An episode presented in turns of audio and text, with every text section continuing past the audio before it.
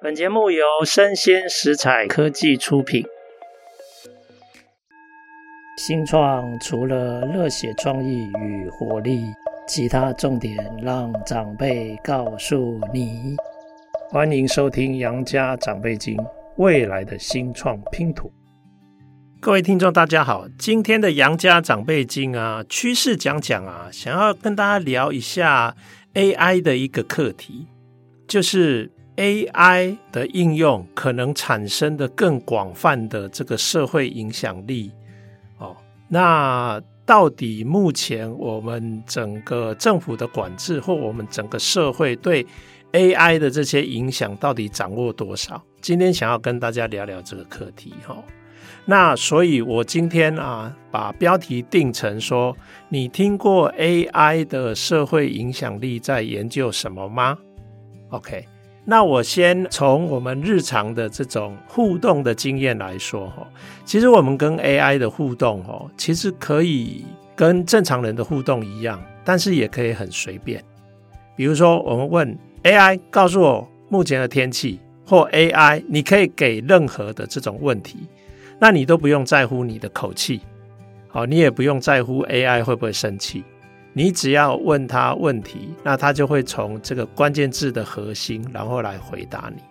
目前大家可能都不觉得有什么问题，可是我问大家，如果这件事它发生在一个情境之下，比如说旁边有小朋友，那你对 AI 是这样说话的，他看到你跟这样 AI 的互动，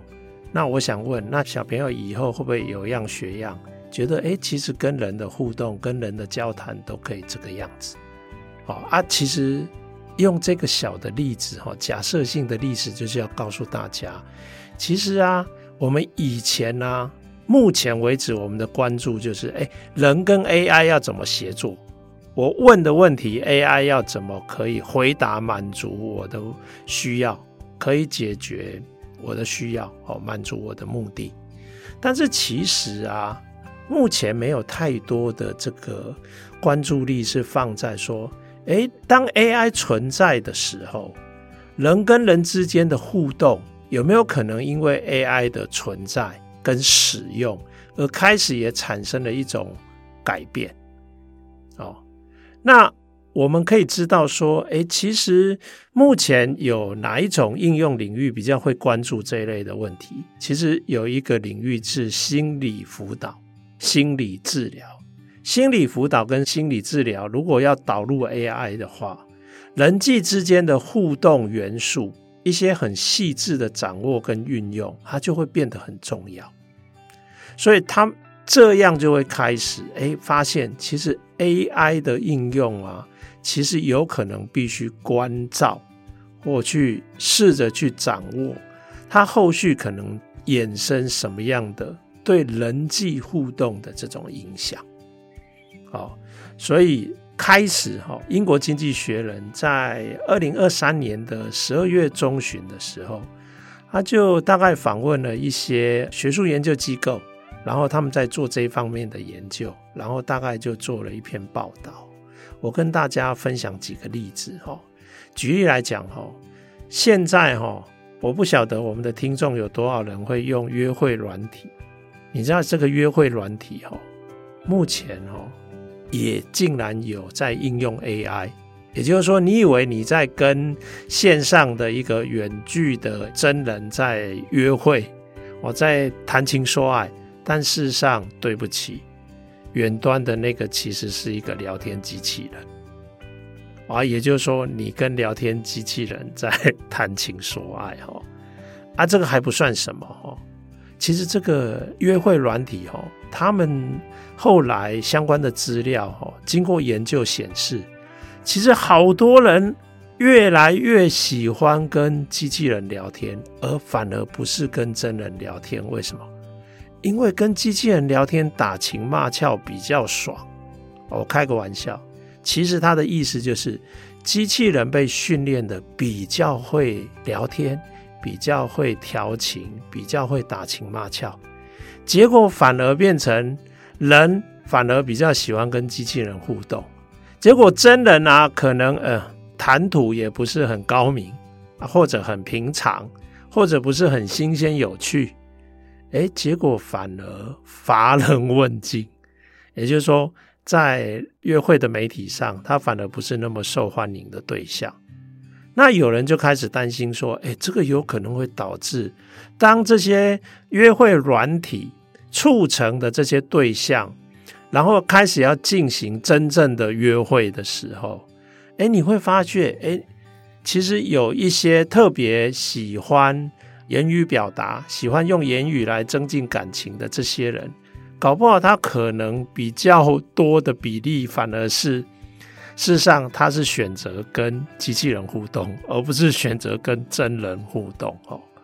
所以，这个 AI 有可能它引发的这个社会的人际关系的影响，有可能超乎我们的想象哦。而我们现在的了解，事实上是非常的有限哦。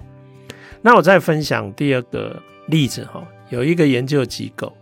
他做了这个实验哦，他找了四千人，然后把它分成两百三十个线上的群组。那所以你大概。平均一下，每一个群组大概就八九个人左右，然后他们就对这个每一个群组都进行一项工作任务，也就是说，你这个八九个人啊，你要想办法发展出一个方式，让邻近的，比如说每一个人都挑颜色，然后你的颜色必须要跟前一个人不一样。然后也要想办法跟后面一个人不一样，所以如果你邻近的前后的人挑的颜色都不一样，这一个小组就算任务成功。大家想想看哦，如果是大家真实在运作的时候会怎么运作？那通常我们比较没有办法去关照八九个人，我们比较不是从八九个人的这个选择开始，我们比较最可能。想要找出一个方法，是从你的前一个人跟你的后一个人，我们要想办法协调，对不对？那这个实验特殊的地方是，哈，因为这个是线上的群组，所以他就故意安插几个其实是聊天机器人，可是群组的人都以为他是真人，然后就让这个聊天机器人去故意制造混乱，啊，看看结果，结果发现呢、啊。哎，这些故意捣蛋、制造混乱的这些聊天机器人啊，它反而激励了这个小组，更容易形成一个更好的、更快可以达成刚刚那个任务目标的解决方案。哎，为什么？他说：“因为啊，就是有了这个混乱之后啊，小组里面的成员这些真人就发现，你不能只考虑邻近的。”这些成员的选择行为，你可能要考虑到一个整体的群组，他大概要怎么做才有可能可以达成任务目标。结果因为这样的这种觉察，然后就开始形成往一个整体协同的这个方向去找到解决方案。结果它反而是有利于群组早一点达成目标。达成目标的几率是提高的，诶，那这就表示说，诶，奇怪，有 AI 跟没有 AI 人群互动的模式跟结果会不太一样哦。啊，我再讲另外一个实验哦，另外一个实验就是，他就找六十四组人，然后就安排了一千多个主题，那全部都是所谓经济学上有一种主题叫做公共财。公共财的意思就是说，哈，你的消费不会影响到我的消费。比如说良辰美景，啊，良辰美景其实我欣赏不妨碍你欣赏。可是为了这个良辰美景啊，我们可能要共同分摊一些资源来维护这个良辰美景。啊，这个有人就会觉得说，诶，那既然是你投入。不会影响到我的欣赏，你的投入跟你的消费不会影响到我的消费，所以这种这一类的公共财的提供，通常会有一个很有名的一个难题，叫做搭便车、搭顺风车。诶，有人就觉得说，诶，如果大家都有负担这个维护的这个成本或提供的成本，那我可不可以侥幸一下，我不要负担啊？反正公共财我也享受得到啊，所以这个叫搭便车的行为。但假设哈，社会如果没有办法约束或规范这类搭便车的自私行为的话，其实会导致整个公共财到最后大家都不想贡献资源，都不想分担成本费用，结果公共财反而没办法提供。哦，这个是经济学上一个有趣的一个课题哦。啊，他这个实验哦，就开始做这一类的这种分组，然后看看大家可不可以站在一个互惠互助、共好共荣的这种立场，来促成这个公共财的发生。结果他们发现哦，一开始如果不用 AI 来协助或干扰的话，他们发现一般来讲哦，六成以上的人会走向利他的行为，也就是说他们会互助互惠。可是这个时候实验如果加上 AI，但是成员还是不知道，成员还是以为他是真人。可是这个 AI 啊，是故意来扰乱，它就是自私自利的 AI，也就是搭便车、搭顺风车的 AI。最后的结果啊，非常有趣，真的就像理论预测的一样，所有的组别都没有办法产生互助互惠的合作，也就是说，利他的行为彻底失败，哦，没有办法产生互助互惠的结果。但是另一方面，当他们开始加入这个无私奉献的 AI 的这个成员进去之后啊，诶，其实反而会加速，就是大家慢慢就比较快速的进入一个互助互惠的利他的一个结果，这个公共财就可以顺利被供应、被产生。哦啊，所以其实诶，这个实验的例子也告诉我们，其实一个 AI 如果被应用了。它有可能会影响人际之间的这种互动。那现在哦，还有一个有趣的实验，它是怎么样？因为我们人用 AI 啊，到后来哈，人有可能会觉得 AI 如果越来越进化，越来越好用，干脆 AI 帮我们做决策，我们人就可以省下来决策的时间，然后去游山玩水。哦，这个是蛮可能会发生的哈。比如说，现在已经有人在尝试开发，哎，可不可以让 AI 帮我们写 email？甚至啊，在军事上，可不可以让无人机自动根据它掌握到的这些影像跟资讯，然后自动做出攻击的决策？哎，这个就等于说，本来都是人做决定，我们就交给机器帮我们做决定。啊，这个实验哦，他发现。其实这样的发展有可能会进一步导致我们真人，我们长期累积的这种社会道德责任的这种觉察，我们讲 awareness，所以它就有可能会衍生日后人群之间有可能会有一些背离伦理的互动结果发生。哦啊，举例来说，哈，他这个实验很有趣，他只要求哈相关的人哈掷骰子。然后你要回报你骰子出现几点，你要回报结果。通常会发现有五趴的人会选择不诚实回报，而这个是一般正常的状况。但是如果哈，现在他们做了一个新的条件设定，如果你可以在不想诚实的时候，你授权 AI 做不诚实的回报。也就是说，这个不诚实由你来决定要假报多少哦。如果你授权让 AI 帮你做不诚实的事情，那这个整个哈不诚实的程度，刚刚是五趴不诚实，对不对？会上升到四十趴，四成结果会不诚实。啊，更有趣的是哈，如果你连掷骰子，然后跟不必完全诚实回报这件事。你就叫 AI 自己来做，哦啊，它这个不诚实的状况会升高到五十 percent。还有哦，你如果放宽，让 AI 自己决定它要不要诚实回报，啊，结果你知道谎报的结果会变成多少？其实它会进一步上升到八十八 percent，就等于接近九成都是假的。啊，你看怎么会这样？哦啊，所以现在大家就开始在担心哦，这一类的影响哦，像刚才讲的不诚实的回报，你会觉得哎，这个虚报或假报，这个危害好像是相对比较抽象，但是实际上有没有什么扣连到实际可能的一些实质伤害？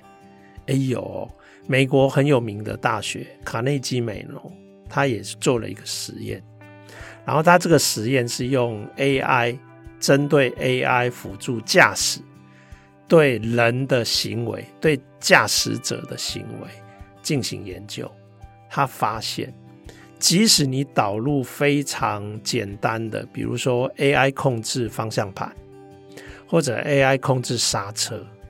其实都会让我们真人。我们的驾驶观念跟我们的社会同理心的程度被弱化。他们又做了一个实验，就是通常我们在开车，我们对向有车过来，而、啊、我们如果觉得有可能会对撞，通常我们很多人会决定闪开，那去避免那个对撞。那现在做的这个实验就是，你把决定要不要闪开这件事。你授权 AI 来做决定，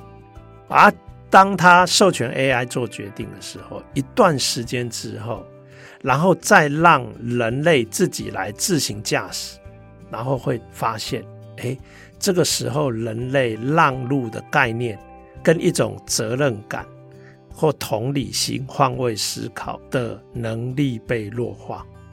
那也就是说，实质上当人类自行驾驶的时候，反而有可能会在道路上产生车祸，发生车祸的这个风险会提高。啊，所以这些实验是要告诉大家说，我们目前对 AI 的应用非常非常的热衷，可是 AI 应用之后产生的衍生的影响，我们真的所知非常非常的有限。所以这也是为什么现在的各国政府。特别积极的，像欧盟，那美国政府也在加紧的跟随，对 AI 的管理就变成越来出手力道越重。那因为你没有办法要求 AI 自己管理自己嘛，对不对？所以当私人的这种企业目前如果朝向大量推展 AI 的发展，那政府只好责无旁贷。他就要担负起管理者的角色，所以我记得之前的节目也有跟大家提到啊，以美国白宫为例，白宫现在对一定规模，就是运算能力以上的这些 AI 的产品，你在发布之前，啊，你不但要知会政府，你还要提交安全评估的报告。啊，这些安全的评估，我相信啊，随着我刚刚介绍的这些实验或大家关注的这些课题，这些安全报告要求的面向就会越来越多。那因此，推展 AI、开发 AI 的相关商品的这些业者、这些企业，他们也就要开始担负更多的安全的这种评估的责任。好，这会变成法律要求你应尽的义务。好，那以上就是这一集的杨家长辈经。那希望大家觉得这个资讯有所注意。好，那也感谢各位听众的收听，我们下次见。